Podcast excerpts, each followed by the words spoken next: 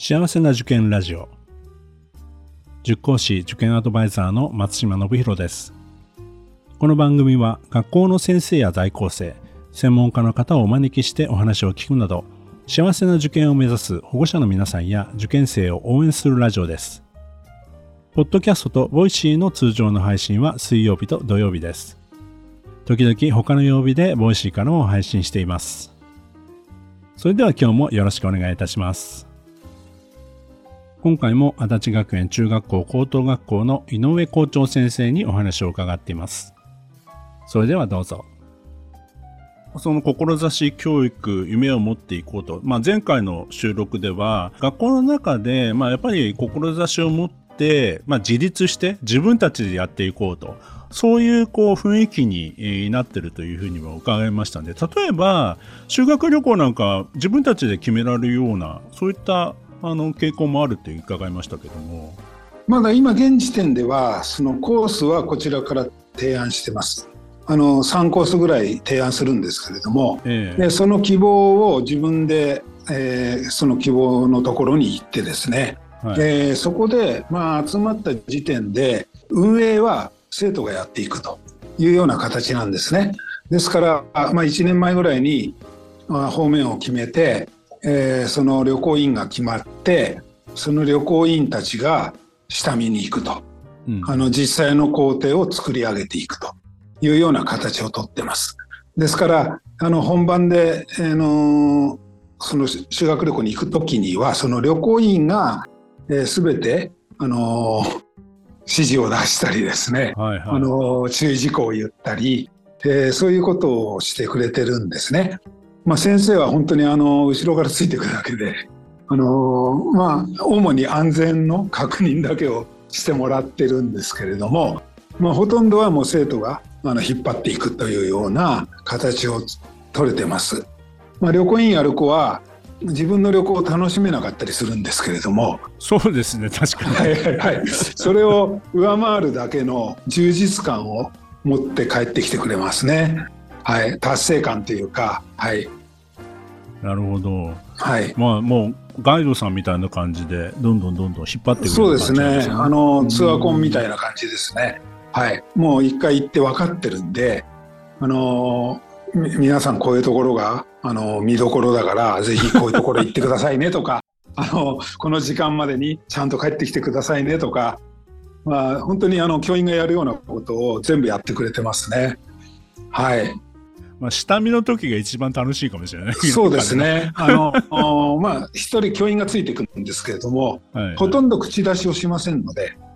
あの、もう子供たちがやり、やりやすいように、えー、やりたいようにサポートしていくっていうスタンスを今取っております。なるほど。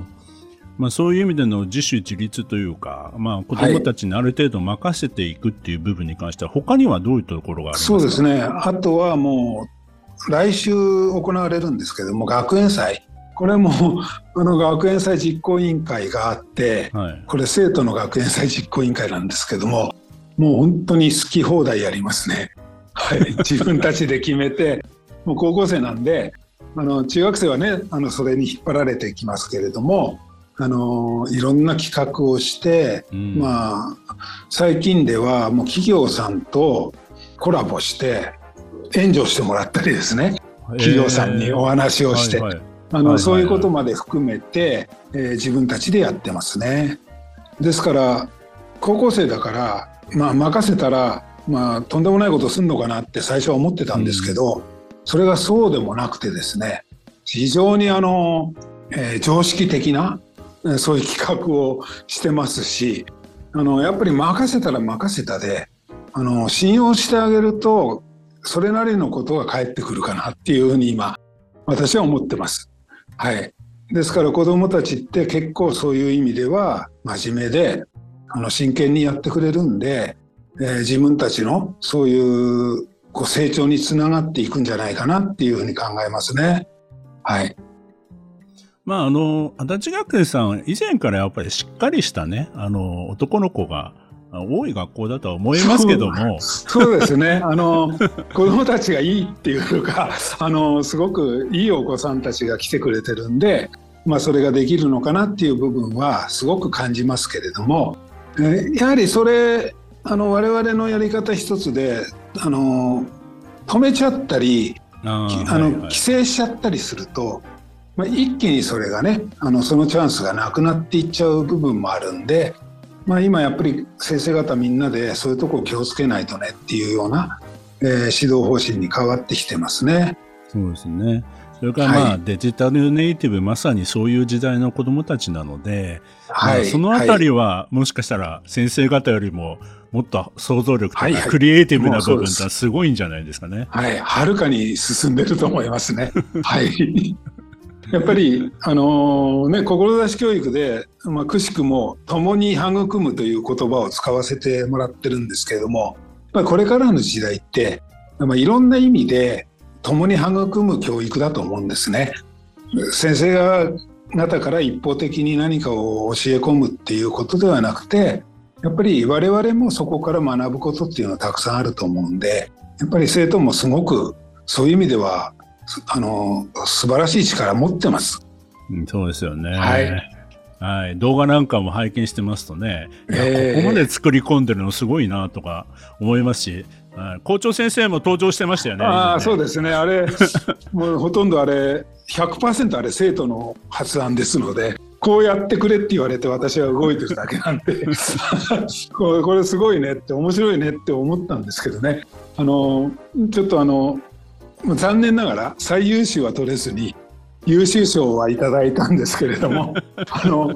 もうそうしたらこの作った彼はすごくそれで残念がってましたね。あなるほどね。もうトップ取りたかったなんて言ってましたけれども、まあ私としては十分だと思うんですけどね。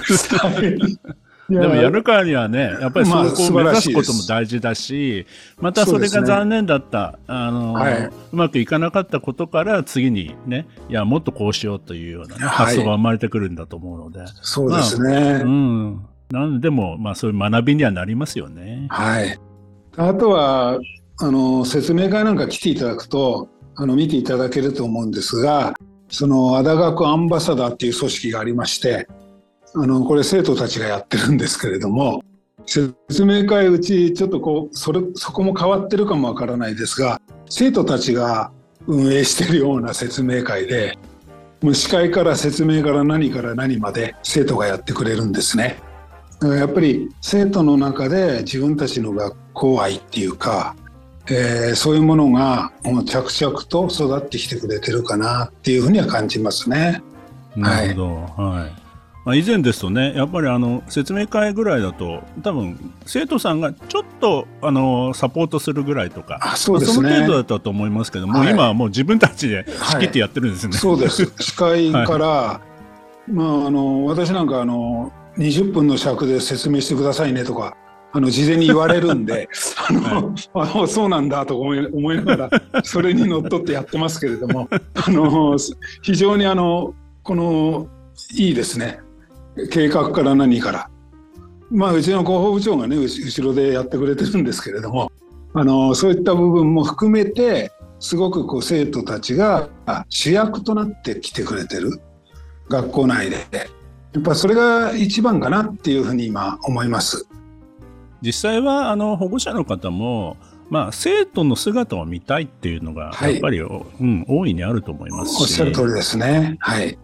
だからやっぱり生の声を聞くっていうのはねあのいいと思うんですよね。あの、はい、ぜひこの番組もあの生徒さんに登場していただきたいですね。あぜひぜひじゃあ今度はもう生徒にあの出てもらいますので。はい、はい その方がはるかに面白いと思います。はい、ぜひよろしくお願いします。はい、ぜひこちらこそよろしくお願いいたします。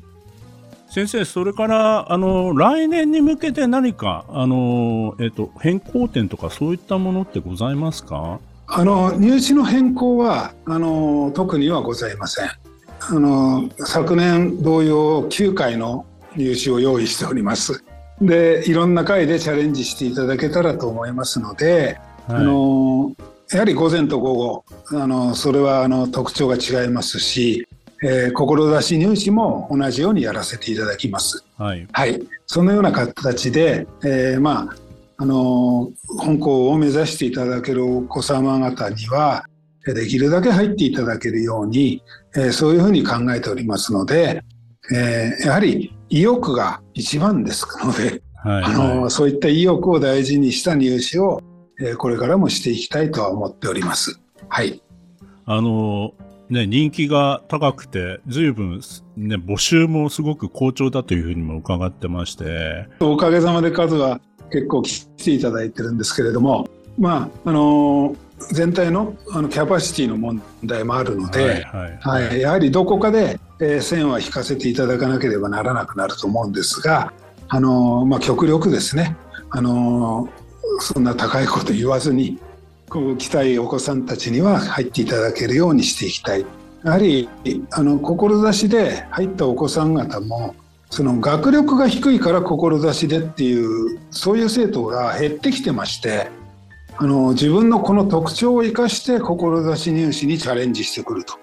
いうそういう生徒さんが増えてるんですね。ですから入ってから、まあ、極端についていけないとかそういったことはありませんので、えー、必ずあの追いついていきますしまたあの塾で勉強されてたお子さん方ともあのうまく上手に付き合っていけるような雰囲気になってますので、えー、ご安心いただけたらと思います。はい。なるほど。はい。まあね、気持ちというか、そういった意欲、モチベーションがあればね、はい、中学高校時代、いくらでも伸びしろはあると思いますね。そうなんですね。はい。うん。また小学校とは違って、まあ自分でいろいろ考えて、えー、うん、まあやり遂げたことですごく成長実感が生まれてくるみたいな、そこがまたモチベーションになっていく。はいそうですね。ね、いい循環になっていけばいいわけですね。おっしゃる通りですね。はい。うん。まあ、そういった環境が揃ってるというところで、まあ、あの、アフリカにいた 行きたければ アフリカにもどうぞと。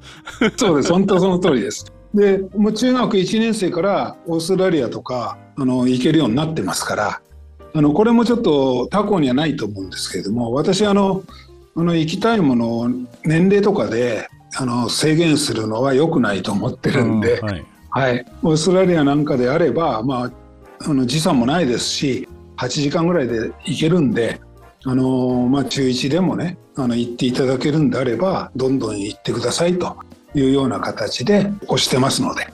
まあ、これからまたあのそういった候補地が増えるという可能性もあるそうですね、まだまだ発展していってますので、あのやはりこう決めちゃってそれだけっていうんじゃなくてやっぱり時代動いていくんでいろいろと研究してできることはどんどん取り入れていかないといけないなと思ってますね。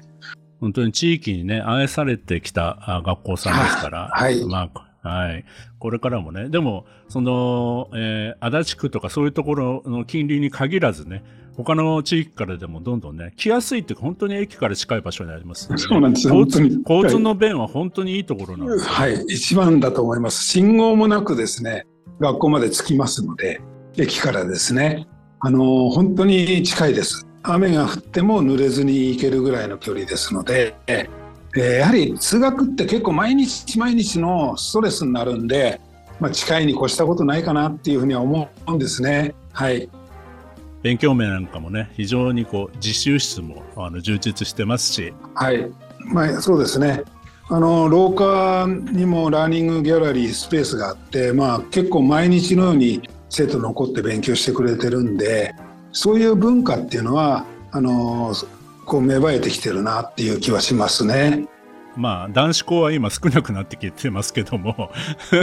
でもね、あの、ちょっと、あの、男の子、まだまだ、あの、これからかな、ももっと伸びしろあるかなというようなお子さんにとっては、逆に言えば、こう、男子校6年間ずっとこう過ごして、成長して、そこからあの大学とか、まあ、いろいろな選択肢を選んでいくには非常にいい環境じゃないかなというふうには思いますんで。よく言わせていただいてるんですけども、やっぱりお母さん方って女性なんで、どうしても子供さん見てると焦ってきちゃうと思うんです。うん、男の子って結構マイペースで、あの、成長も結構遅めなんですよね。だから、ざるで水すくってくれって言ってるんです。いつもお母さんに。あの、ざるの目にたまる水滴をね、ちょっとずつ溜めていくと、必ずいっぱいいっぱいになってくるんで、あの、焦らずじっくりとやっていきましょうっていうようなお話をさせていただいてるんですけれども、あのね、あの個人差があって、まあ、急にグンと伸びる子もいればえー、地道に着々とこう進んでいくお子さんもいますよね。えー、まあ千差万別ですので、えー、自分のお子さんを信じて、え、必ずあの成長していきますのであのそういう意味では男子校という一つのこういう枠組みの中で見ていただけたらすごく安心して見ていただけるのかなというふうに思ってます。本当ですね、はい、周りの先生方もそういう目で温かく見てくれてるそうですね。安心ですよね。はい、はい、